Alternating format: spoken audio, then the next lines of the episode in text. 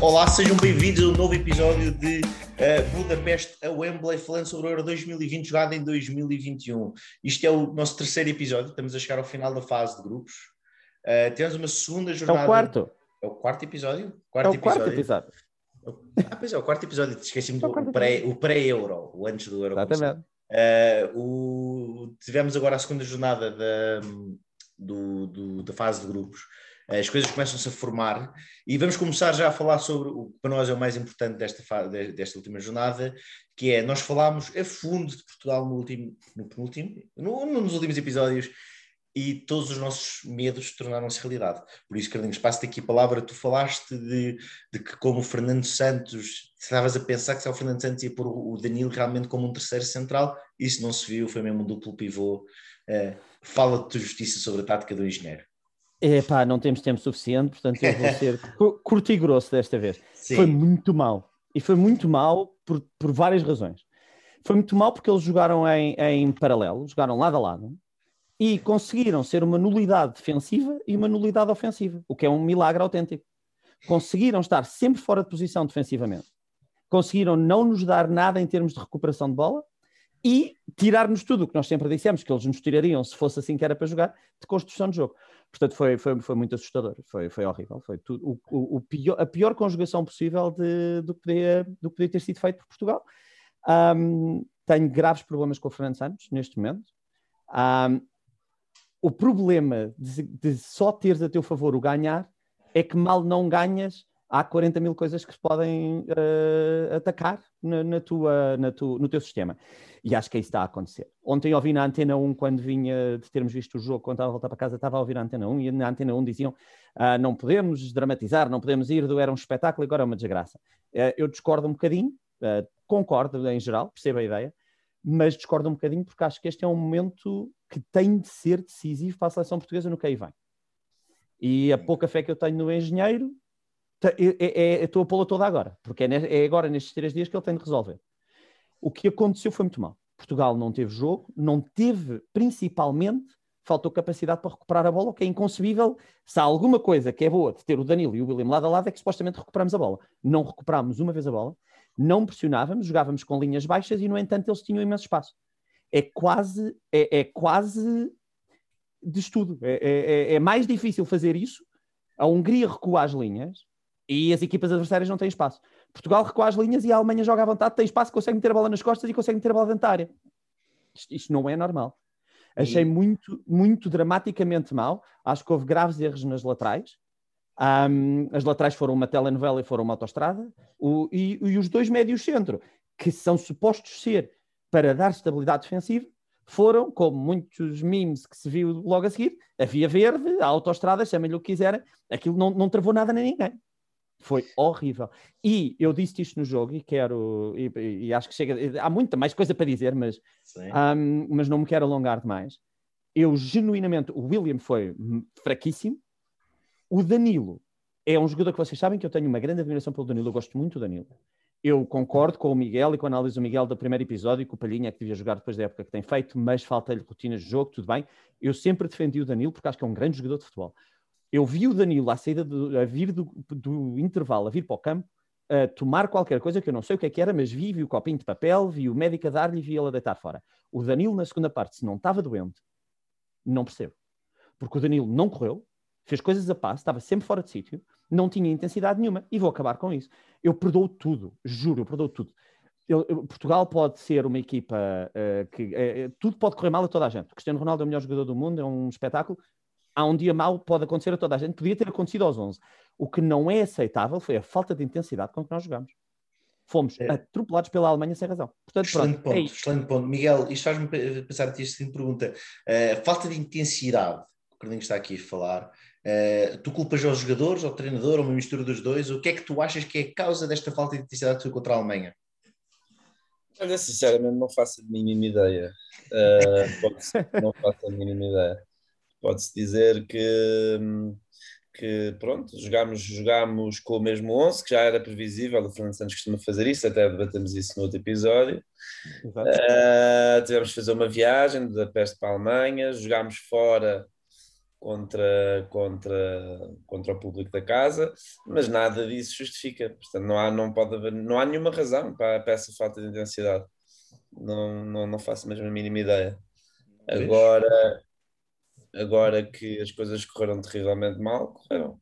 E, e tenho alguma esperança que isto seja um abrir, enfim, que faça o Fernando Santos abrir os olhos acerca das alterações que são essenciais, que já se tínhamos percebido no jogo contra a Hungria, mas que como ganhámos, acabou por uh, passar um bocadinho despercebido ou, ou, justificar estas decisões agora do Fernando Santos repetir tudo, mas que neste momento estão à vista de toda a gente, menos do Fernando Santos, eu acho. É o meu medo. É que contra a Alemanha isto seja exatamente igual. Contra a França. Uh, contra a França, principalmente quando é cada vez mais evidente que o Renato tem de jogar a titulares. Sim. Nem que seja o Renato, já nem, eu já nem falo do Palhinha. Sim, sim, mas é, ponham o Renato ao lado do Danilo e o Danilo que não esteja, seja lá o que for que ele tinha. Mas sim. Mas, okay. mas estou com poucas esperanças, sinceramente. E, e, eu quero dizer mais uma coisa que não disse e que foi, para mim, foi o mais chocante. O Fernando Santos, defeitos, qualidades, enfim, não, não, não entramos demasiado por aí. Os 15 minutos de avanço na segunda parte são, para mim, totalmente incompreensíveis. A primeira parte entende-se com ele escolheu a estratégia, pôs a jogar, até marcámos gol. Ok.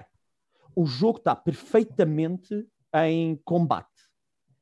Toda a gente, mas o mundo inteiro, não, nem estou a falar dos portugueses, o mundo inteiro vê o que é que está mal. E ele substitui e não tira quem é suposto tirar. E não faz o que é suposto fazer. E dá 15 minutos de avanço. Quem é que tu vês seria o jogador a tirar? Quem é que seria o jogador Era o William. Nem há, é, que nem, é que nem há ponta para onde se lhe pega. O William não tocou na bola, não recuperou bolas, não fez nada. O Danilo ao menos estava lá. Mal, mas, mas estava lá. Ambos estavam a jogar mal. Podes-me dizer que preferias ficar o William e ele tirasse o Danilo. Era óbvio que o problema estava ali. Era óbvio. E era óbvio que era o Renato Seixas que tinha de entrar. Era, é, é preciso perceber muito pouco de futebol para não perceber isso. Ele até mete o Renato Seixas e nós estávamos ao pé um do outro e eu disse: ele não vai tirar o William nem o Danilo. Eu hum. meto dinheiro. É verdade, é e os comentadores estavam a dizer: não, o William não vai, o William não vai. E ele tira e dá 15 minutos em que a Alemanha mata o jogo. O jogo é perdido naqueles 15 minutos. O jogo não é, não é perdido na primeira parte. O jogo é perdido naqueles 15 minutos. E a culpa é toda do engenheiro. Toda. O resto tudo acontece. Aqueles 15 minutos não podem acontecer. Aqueles 15 minutos é incompetência. Desculpa. Não é, aquilo é incompetência, é mau, é mau demais. O eh, resto tudo ok, aceito. Miguel, isto, isto faz-me pensar noutra questão, que é o seguinte, que é, e é para ti, Miguel, uh, acho que não há volta a dar. O segundo melhor jogador na nossa seleção é o Bernardo Silva. Se considerarmos o Ronaldo o primeiro, o Bernardo Silva é o, é o, é o jogador mais tecnicamente mais evoluído do plantel, é o jogador que mais Bruno Fernandes. Bruno é, Fernandes o, não é o melhor O Bruno e o Bernardo acho que estão lado a lado. Eu acho o Bernardo o melhor jogador de futebol. Esta época Bruno, não há dúvida alguma. Acho, acho, acho o Bernardo um bocadinho melhor jogador de futebol que o Bruno e dei a minha pergunta. Ei, pá, não, por acaso não é, concordo nada. É, ok, mas pronto, dentro do segundo ou terceiro melhor jogador, que são claramente esses dois. Sim. Exato, let's agree to disagree. Esses pronto, dois estão lá acima. Esses são os dois lá em cima, se é o segundo ou o terceiro, acho que é um bocadinho indiferente. É, e, e acabam por ser dois jogadores que conseguem decidir jogos, mais o Bruno até do que o Bernardo, isso é verdade, e são as substituições essenciais. Uh, eu não percebo como é que o, o, segundo melhor jogador português ou o terceiro melhor jogador português consegue sair desta forma. Miguel, mais uma vez, eu sei que tu tens as perguntas mais difíceis. Consegues justificar esta decisão do engenheiro em tirar o Bernardo Silva para pôr o Renato Sanches? Porquê o Bernardo? Não, eu, eu vou manter a casseta encravada de, do último episódio, que é, como é óbvio, para jogar com Danilo e com William, o Bernardo e o Bruno não aparecem. Exatamente, muito bem é, é um facto. Não tocou na bola, não fez uma coisa no jogo todo, praticamente. Não é, mas é, espera, não é verdade. O nosso não. gol só é gol por causa do Bernardo. Não, te falo do Bruno. Bruno. Ah, o Bruno, está bem, ok, desculpa. Bruno. Sim, sim. O Bruno realmente teve uma segunda exibição muito apagada. Uh, muito apagada. Mas e vai ter sempre, e vai ter sempre, enquanto é tivermos aquele meio campo. E eu quero, eu quero dar razão ao Miguel porque, porque reparei nisso e estava a ver e estava a ver o jogo com essa perspectiva. É totalmente verdade. Estás a tirar o Bruno do jogo. Tiraste okay. E o Bernardo. E o Bernardo. E o Bernardo. Mas o Bernardo, e era o que eu queria dizer, e que foi que me chocou completamente. O Bernardo aparece duas vezes na, duas vezes na primeira parte. É as duas vezes que Portugal consegue sair a jogar. Numa marcamos gol, na outra quase marcamos. É. é verdade, é verdade. Sai ao e, intervalo. E, isto tem aqui mais uma questão para mim e outra, é mais uma questão para o Miguel, porque eu tinha dado as questões mais difíceis ao Miguel e que ser uma pergunta um bocadinho mais difícil. Por isso é que não vai para ti esta. Eu acho que esta aqui é um bocadinho mais simples de responder, por isso será três para o Miguel, que é nós, há um, um, momento em que o Bruno Fernandes sai, o João Moutinho recua para, para meio centro e temos o Rafa também entrar já direto, ou seja, assumimos um 4-3-3 mais clássico, o Danilo como pivô, como, como médio defensivo e dois médios centros. Uh, Miguel, tu achas que se calhar isso era o melhor a fazer, mas em vez de ter o Motinha titular, manter o Bruno naquela posição, fazer o Bruno da área, um Bruno construtor de jogo avançado, o Renato da área área, é isso que tu vês como é, é a melhor maneira de Portugal jogar neste momento, com os jogadores que temos, com, nesta. Pronto, com, com, com Coisa é certa, eu, eu uh, gostava de ver no próximo jogo o Bruno com mais bola. E isso é possível de duas formas. Uh, ou mudar o meio campo e termos mais posse, mais capacidade de transportar a bola para a frente com qualidade, com o Renato e, na minha opinião, o Ruben Neves. Mas pronto. Uh, ou, então, ou então, na tática atual, ou então uh, no 4-3-3, recuando o Bruno, sim. Gostava, acho que tenho a certeza, porque o Bruno fez isso no Sporting, não é a melhor posição uh, dele, mas é uma posição onde ele pega no jogo e, e, consegue ganhar imenso destaque e ter o Bruno Fernandes na melhor forma da vida dele uh, e, e, totalmente, totalmente desaproveitado na seleção é uma tristeza. Portanto, uh, sim, eu, eu facilmente uh, colocaria o Bruno mais recuado num, num 4-3-3, mas, mas não é o preferível. Para mim, podemos manter a tática, mas tem de ser aquele pivô ridículo e não vai acontecer, vai voltar a jogar uh, contra a França assim. Ok, Carlinhos, a ti faço mais não. uma questão. Está uh, tá a ver o jogo contigo, sei que és um apreciador do Diogo Jota, mas o Diogo Jota volta a ter o quê? Um jogo em que 45 minutos ou 60 minutos são bons e depois desaparece. O, o, Diogo Jota marca um gol e faz uma assistência, o Ronaldo marca um gol e faz uma assistência, e, e, e é aquilo que mais me tem dado prazer no que nós uh, dissemos de positivo no início desta, desta nossa caminhada aqui no, no podcast. O Jota e o Ronaldo jogam bem juntos. O Portugal pode estar a jogar mal, que eles os dois jogam bem juntos. O Jota, se, não, se o Jota está menos nervoso, Portugal marca três gols à Hungria nos primeiros 10 minutos do jogo. O, o Jota está um bocadinho nervoso, o Jota não está a ser o melhor Jota que pode ser, e mesmo assim está a jogar muito bem, e precisamente eu gosto muito do que ele faz ao Ronaldo. O, o, portanto, eu, eu, aí eu não, eu não tocava nisso, eu não, eu não tocava aí, o problema está todo. O problema está na estrutura inicial da equipa. E, e nem é, é, é, nos jogadores, mas é mesmo na mentalidade da equipa. E, e, isso é mais, mais preocupante porque é mais difícil de mudar. Se fosse mudar um jogador era mais fácil. Bem, vamos avançar. Nada, para... Mas é que nem nada faz sentido nada disto faz sentido. Estamos a, a, a o Fernando Santos está a ignorar os momentos de forma de cada jogador e, e do que foi esta última época. É verdade. Miguel, o Williams teve uma época muito Miguel, calma, calma, no, calma. No, no Betis este ano. Ah. Uh, enquanto há dois anos, por acaso. Estão a ouvir? Uh, Sim, uns cortes, um por isso, estavas a falar dos jogadores que têm. Então, disseste que o Fernando Santos está a ignorar os bons momentos, esse aqui começou a custar um bocadinho, por isso parece que volta um bocadinho atrás, por isso mesmo. Sim, mas no fundo o que eu estou a dizer é que o Fernando Santos parece-me que está a ignorar bastante os momentos de forma de cada jogador. E o Renato vem de uma época espetacular e o William vem de uma época muito, muito abaixo da média. Uhum. E, e, nem que seja por isso, uh, faz-me pouco sentido que, que, que, insista no meio campo que ainda por cima. E o Danilo, idem. O, o Danilo praticamente não jogou este ano. E quando jogava era a central. Quer dizer, de repente são titularíssimos indiscutíveis do Euro. Não, apesar de serem jogadores diferentes do Renato e do, e do Ruben e do, e do Moutinho, uh, tem de se ter em conta que vieram de uma época, ambos, uh, em que estiveram muito, muito, muito uh, abaixo da, da média. Não querendo discordar completamente com o que estás a dizer, deixa-me só dizer uma coisa acerca disso. O Danilo, até o Pochettino chegar, era a opção para central, o Marquinhos é que jogava a trinco. Uh, mas mal o Pochettino chega, que é aqui a janeiro, mais ou menos para essa altura, o Danilo volta a ser o médio defensivo, está a jogar, não joga. Não, não, joga de início, mas ele entra a maior parte de jogos. O Danilo tem quase 40 jogos esta época, o William Carvalho tem 25 jogos esta época. Eh, por isso o Danilo acabou por jogar muito. Eh, acabou por jogar, é mais isso. Não foi o melhor jogador do PSG, mas foi, não, foi, não se pode comparar à forma que ele teve no Porto, mas ao menos foi titular. Acredito que sim, uma coisa para dizer, por isso. Uh, queria, queria só dizer. Desculpa. O Miguel, uh, o Miguel está a falar aqui de uma coisa que eu já nem um, I don't even dare to dream, que é jogar com a possibilidade de ser o Ruben Neves e o Renato Sanches, que mudariam completamente. Toda, peço desculpa, peço desculpa. Vamos falar sobre o que é que vai acontecer a seguir. Falamos no parte final do episódio, pode ser? Por isso, sim, era... ah, okay. análise ah, ao jogo agora, ao que aconteceu é jogo, e aos sim, erros sim. que aconteceram, mas falar então, do futuro de Portugal a seguir, no final. Então deixa-me acabar com, com uma coisa que não são erros. Um, o Cristiano Ronaldo, quando Portugal está a ganhar um zero, tem um dos melhores momentos ah, de, que, eu, que eu já vi na seleção e eu quero falar sobre isso, porque foi glorioso. Aquele momento em que ele faz uma, faz uma, ajuda-me, um como é que chama? Um faz um cabrito ao, ao, ao alemão e depois literalmente a olhar para a câmara, dá de calcanhar para o outro se desmarcar. Epá, esquece. Olha quando tens um jogador, e, e eu quero chegar a uma coisa com isto, quando tens isto, quando tens um jogador que tem o prazer que tem a jogar na seleção que este gajo tem, que joga como este gajo joga, que está a fazer um europeu do outro mundo, principalmente tendo em conta a posição dele está a jogar. Uh, com 36 anos. Desperdiçar isto aos 36 anos, quando tu não sabes se o Ronaldo aos 38 vai estar assim, aos 36 está.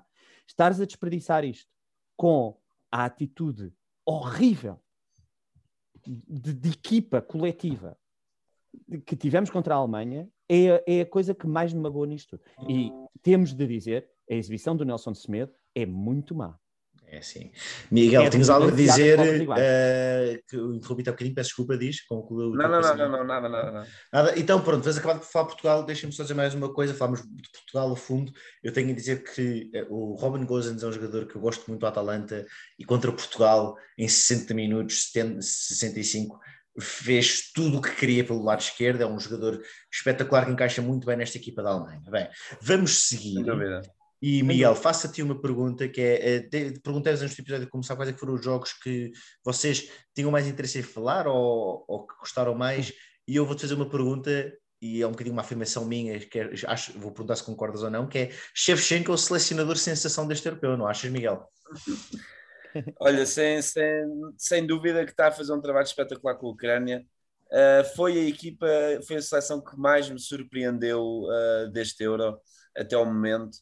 Jogam muito bem futebol, gosto. Uh, ambos os jogos da Ucrânia, o primeiro foi o 3-2 que perderam contra a Holanda, que foi um jogaço, e agora este 2 à Macedónia foi um jogo surpreendentemente agradável de ver. e sim, estou muito entusiasmado com esta seleção ucraniana, que praticamente uh, já está apurada, porque tem, uh, porque tem quatro pontos. Aliás, desculpa, tem três. Exatamente. Tem três não, pontos. Tem três, tem três. Não, não, não, tem três pontos. Três pontos. Mais uma vez, isso é tem, tem três pontos e vai jogar contra a Áustria, portanto vai decidir tudo no jogo contra a Áustria, exatamente. E jogou melhor que a Áustria. Vai ser um jogo que eu estou muito entusiasmado para ver, o Ucrânia-Áustria. Também, uh, também. E, e, e, mais uma vez, parabéns à Macedónia, que que atitude espetacular, que, que, que, boa surpresa também. Apesar de terem duas derrotas, uh, esperava-se uma prestação muito, muito mais uh, desnivelada, uh, até, até, enfim, até por causa dos recursos e o próprio país que é a Macedónia, e queria dar essa nota positiva. Mais que justo. Queremos acompanhaste este jogo? Alguém que te surpreendeu aqui na Macedónia do Norte contra a Ucrânia? Não, uh, não, quer dizer, alguém que me surpreendeu, não, toda, toda a equipa, de, é, concordo inteiramente com o Miguel, não vou estar a repetir. Hum, um, ok, está certo. Que grande, que grande Ucrânia e uh, muito interessante, a Macedónia não merecia ser a primeira seleção eliminada do, do europeu. Um, está a jogar bem, os jogos são sempre agradáveis, os dois jogos foram interessantes de ver. Uh, okay. E a Ucrânia, Yarmolenko e, e Yarem, Yarmolenko e Yaremchuk uh, estão a ser uh, assustadores. Não, e, o, e o jogador do Atalanta também, o, Malinovski. O jogador do Atalanta, o Malinovski, que falhou o penal. Mas Malinovski precisa, precisa de ser mais incisivo. Falhou ali, o penal, sim. Mas grande jogo, grande jogo. Deixa-me, Pedro, já agora deixa-me despachar os jogos que eu queria destacar da jornada. Assim, ah. assim arrumo já este capítulo. É. Que foi uma jornada ao contrário, ao contrário da primeira, foi uma jornada um bocadinho mais mais murcha, se é que posso usar esta expressão, uhum. e hum, além do Ucrânia Maçónica eu gostei porque foi uma surpresa por, pelo que já expliquei, uh, queria também só dar os parabéns ao País de Gales, que venceu a, a acho que não sei se já tínhamos falado disto no outro episódio, mas, mas grande já País de Gales, já. falámos, falámos, é verdade. Uh, uma nota para um jogo que eu sei que o Carlinhos vai falar com mais detalhe, Sim. mas a Inglaterra contra a Escócia a cumprir aquilo que eu já tinha anunciado. Um minuto, Miguel, um minuto, já falamos sobre isso, já falamos sobre isso, já falamos sobre isso. E Hungria-França, Hungria-França, que foi uma surpresa e a França podia até ter perdido este jogo e, e vem baralhar um bocadinho as contas, até porque curiosamente, eu sou daqueles que acha que este resultado não é nada bom para nós. Péssimo, péssimo. É péssimo. Primeiro porque até dá hipótese à Hungria, apesar de remotas, de ficar à nossa frente, ganhando a Alemanha, não é? Uh, segundo, porque a França assim vai para este jogo é contra Portugal, ainda a disputar nem que seja o primeiro lugar, apesar de estarem praticamente apurados. Mas era completamente diferente do que se fosse já com seis pontos. Certo. Vou pegar aqui mas, no que o Miguel disse. Mas, mas ah, parabéns à Hungria. Grande, grande atitude e aquele estádio cheio. É, ajuda. É sempre ajuda. Isso, ajuda, sem dúvida. Ajuda. Eu vou ir a publicar, no início deste eu escrevi algo acerca disso, irei publicar em breve nas redes sociais. Uh, Cardinhos, vou pegar aqui numa coisa que o Miguel disse para passar a palavra para ti e perguntar-te o seguinte, que é Inglaterra-Escócia, o jogo que mais se antecipava, precisamente desta jornada, para além de Portugal, uh, Alemanha, e, e, é muito simples. Achas que Southgate, apesar de ter dado a seleção aos meios finais do Mundial, é digno do cargo que tem? Boa pergunta, boa pergunta. Eu gosto, gosto sempre de, de levar com as minhas palavras uh, à, minha cara. Um, e faz muito bem, atenção, faz muito bem, porque eu passei todo o jogo a pensar o mesmo. Quero rebobinar, quero, juro genuinamente, quero rebobinar dois segundos para uma coisa que o Miguel disse, uh, que foi uh, uh, a segunda jornada mais murcha há um defeito muito grave que levou ao aumento do número de equipas no Mundial. Vocês não se lembram disso, mas o Mundial costumava ter o número de equipas que o Europeu agora tem. O Mundial de 90 foi o último Mundial que teve este número de equipas e cria um grande problema. O empate é muito valioso. O empate nesta estrutura é muito valioso e começa a ser valioso na segunda jornada. Na primeira jornada toda a gente joga, é o primeiro jogo bora. E ganhar é muito bom porque ganhar põe-te logo numa ótima posição. E portanto, a primeira jornada, entre as equipas estarem todas fresquinhas e maluquinhas e haver muito pouco a perder, há grandes jogos. Começa a segunda jornada e está tudo a fazer contas. E está tudo a jogar com muito medo. Porque perder um jogo na segunda jornada, principalmente já perdeste o primeiro, é, é dramático. E, portanto, um, há aqui um problema estrutural na, nas 24 equipas que a FIFA uh, resolveu com os três pontos, porque atenção, o Mundial 90 ainda por cima é dois pontos, aquilo foi horrível, era toda a gente a jogar para empatar.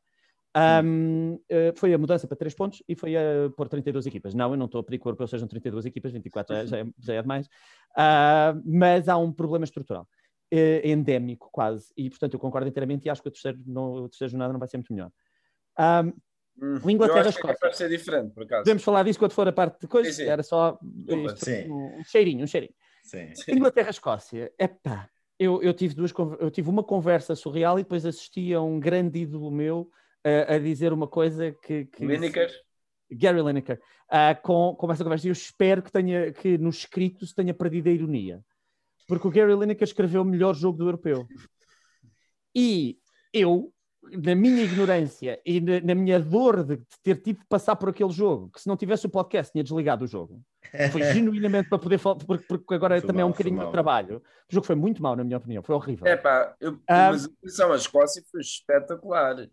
A atitude tudo, da Escócia. Atenção, atenção, atenção. Tudo o que eu vou dizer de mal do jogo é posto na Inglaterra. É nas costas ah, da Inglaterra. Atenção. Okay, okay. Não é, o jogo Sim. foi mau, a culpa não é da Escócia.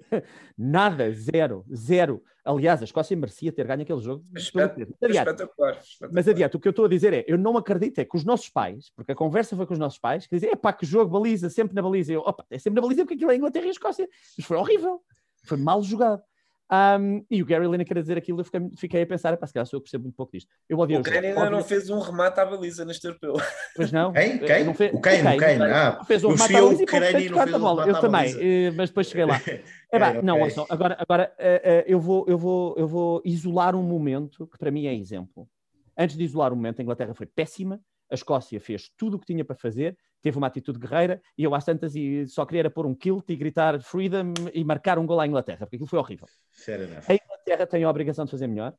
O Southgate foi miserável. Fazer duas substituições é patético. A Inglaterra não jogou nada, nada. E as substituições foram. As substituições foram de bradar aos céus.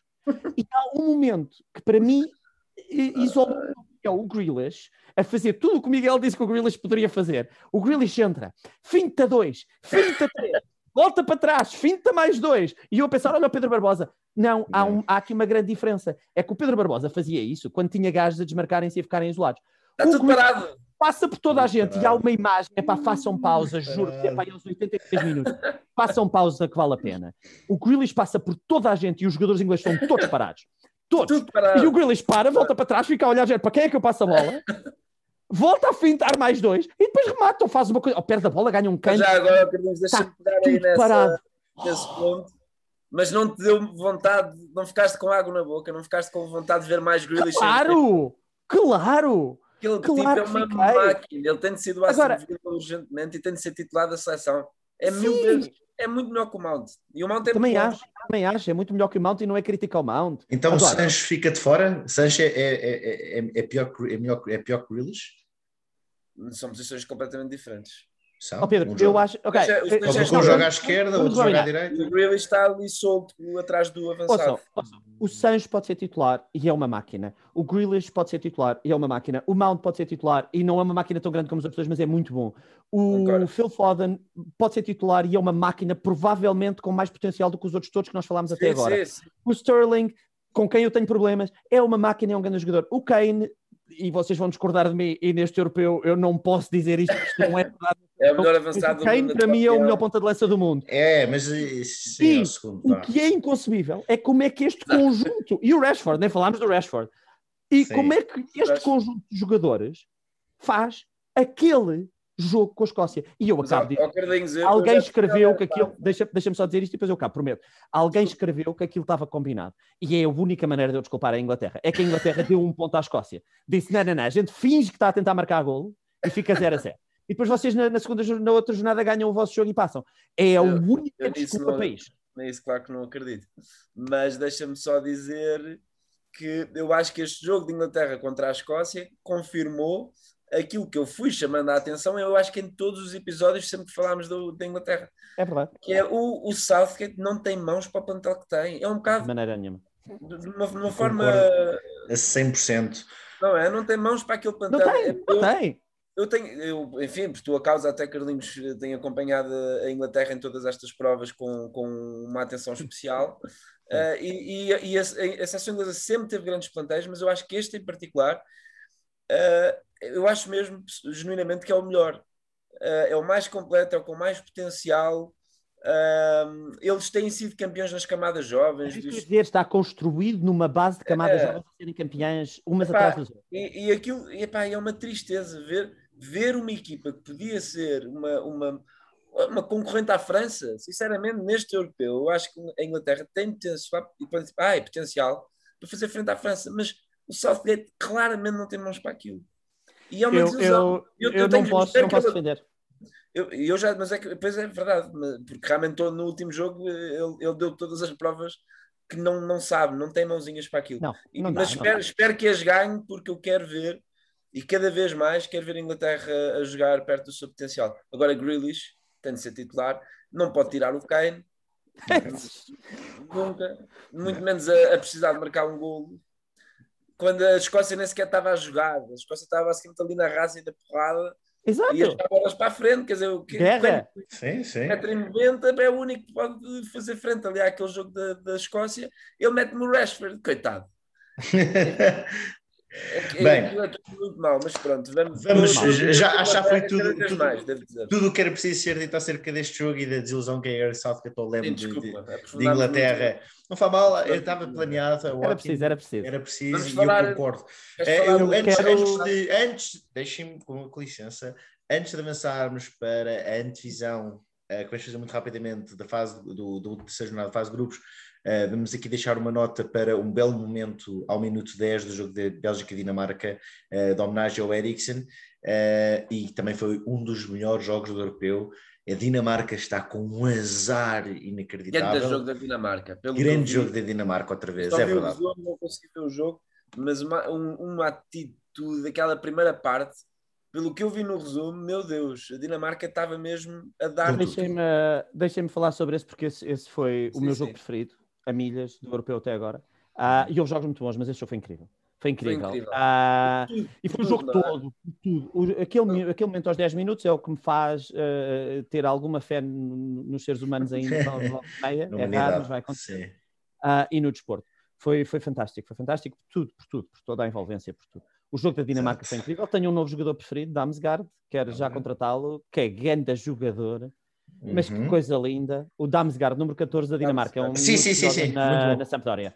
E Mas foi quem um substituiu o Ericsson? Foi quem substituiu o Ericsson. Foi quem entrou diretamente para o lugar do Ericsson. E é, uma, e é, é, é um, um, bom jogador, ah, é verdade. Vamos aqui acelerar aqui o passo. e deixa-me só dizer uma coisa. Kevin De Bruyne. É, o De Bruyne, o de Bruyne ganhou o jogo. o De Bruyne foi só isso. Jogão, mas um jogão. Claro. Se a Dinamarca Miguel. não passar, é uma das maiores injustiças deste europeu. Eles ainda podem passar, espero que ganhem. Não, falta justiça. É só, é só tem, tem, só tem de ganhar. Só tem de ganhar, sim. É basicamente só ganhar um jogo, sim. Pedro? Miguel, falta justiça. Não, sobre, sobre a Dinamarca especificamente. Sim, sim. Uh, tinhas uma coisa a apertar, uma coisa assim. Não, é só assim por baixo que o está a dizer. Kevin okay. De Bruyne, uh, atitude espetacular dos dinamarqueses. Tenho pena que não tivessem conseguido pelo menos o um empate e estou genuinamente a torcer por eles contra a, contra a Rússia. Muito Bora bem. Lá. Bem, agora sim, muito rapidamente, vamos ver as classificações dos, do grupo A e quero que me digam o que é que acham que vai acontecer na jornada, que vai começar daqui a 20 minutos. Por isso, neste momento temos Itália já apurada com 6 pontos, País de Gales com 4, Suíça com 1, Turquia com 0. Deixa-me falar sobre isso, porque Claro, nós como bons tugas neste momento estamos todos agarrados à calculadora. Exatamente. E de uma perspectiva empate, portuguesa, empate. só nos interessa o empate entre a Suíça e a Turquia. e, e, pronto, e até porque a Itália e o País de Gales, honestamente, são as duas equipas que, que mais merecem bem. A Itália não é a palavra. Então isto é o que nós precisamos. O que é que tu achas que vai acontecer, Miguel? Não, não, eu eh, pá, não, não faço o que é que vai acontecer. A Itália, País de Gales, a Itália já, já saiu o 11, está a jogar com 11 completamente diferente e a aproveitar o facto de já estar é aprovada e acho sim, muito bem, muito bem para descansar sim. a jogadores e para os outros. É o 11 completamente mudado. Uh, não faço ideia o que é que vai acontecer, mas o. Vais torcer pelo empate da Turquia e Suíça, é isso? Muito bem. Estou a torcer, mas acho que a Suíça vai ganhar a Turquia porque a Turquia é muito fraca.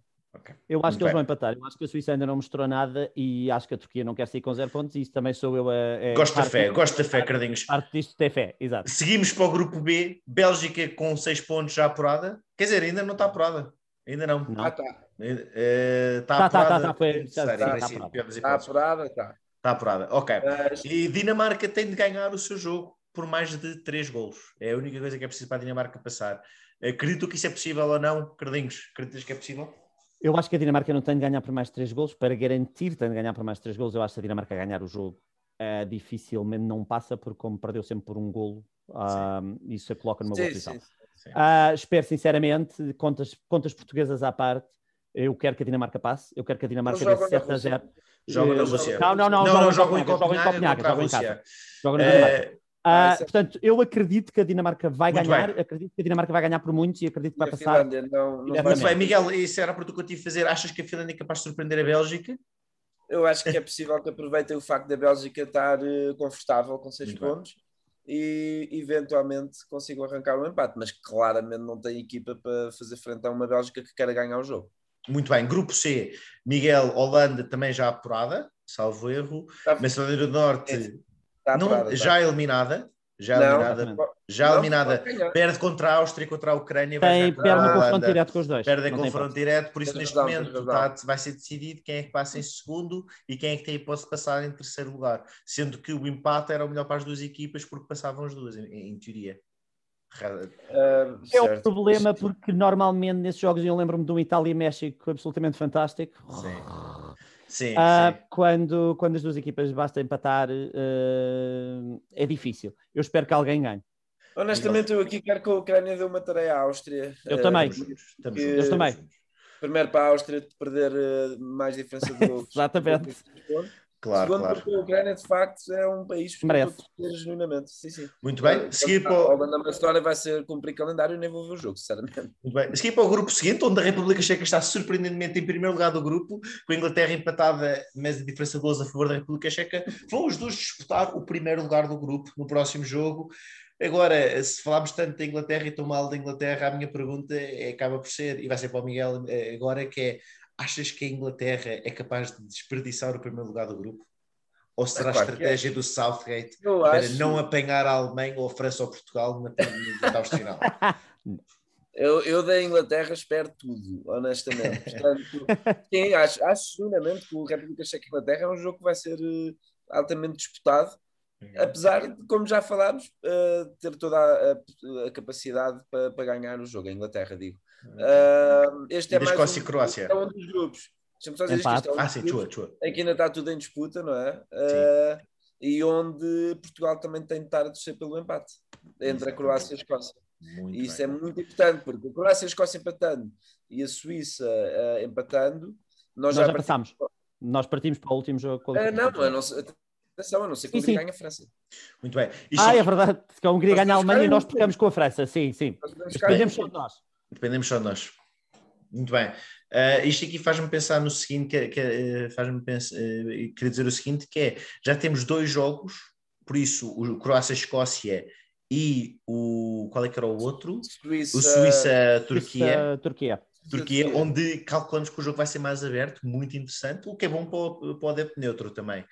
Uh, não é o nosso caso neste momento. Deixa-me só dizer que, ao contrário do Suíça-Turquia, onde é mais fé do que acreditar, eu acho que esta Croácia vai ter grandes dificuldades contra Muito esta bem. Escócia. Também percebo, acho. percebo. Muito bem, seguimos então para o grupo E, o grupo de desilusão deste europeu, onde tem sido os piores jogos até agora. Mas uh, o Isaac, o Isaac, meu Deus, tem O Isaac, meu Deus. Tem, e, feito, entre... tem, feito, tem feito este grupo, na minha opinião. Entretanto, uma das únicas seleções que ainda mantém a sua baliza sem sofrer golos está em primeiro lugar deste grupo, é a Suécia, com um gol marcado zero sofridos em primeiro lugar do grupo.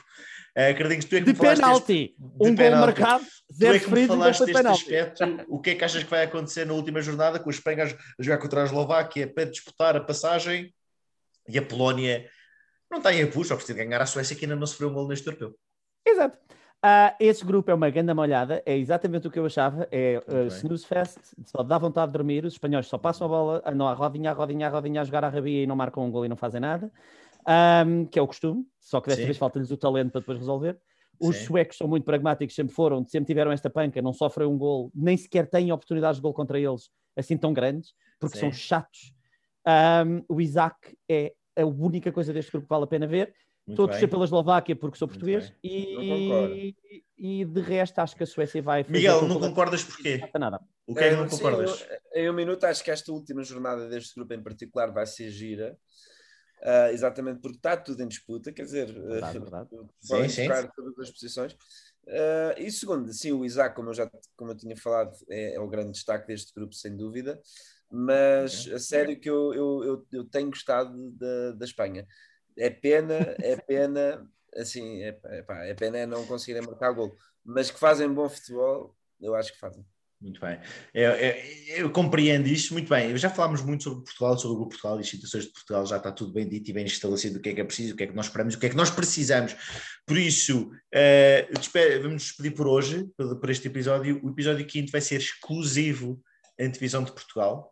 Vamos falar um bocadinho sobre os jogos anteriores, mas acima de tudo vamos falar sobre Portugal e o que aí vem, e o que nós esperamos e o que nós queremos que aconteça e da desilusão que é o engenheiro Bolo. Uh, bem, Vais falar sobre Portugal mesmo que a gente não passe. Mesmo que é a gente isso? não passe. No fundo, falamos sobre Portugal. Okay. Falamos por... Não, não, vamos fazer um episódio de divisão a Portugal ainda. Vai ser exclusivo okay. da divisão de Portugal. Por isso. Ah, o jogo de Portugal. Sim, neste... Ok, ok, sim, já percebi, já neste, percebi. Neste, a divisão de jogo e de Portugal. Já me calei. Neste. Por isso, ok, em nome de toda a gente, e pronto, vamos-nos embora, vemo-nos até daqui a dois, três dias. Temos, temos aqui um horário um bocadinho volátil, ok? Um grande abraço e até à próxima. obrigado. Tchau.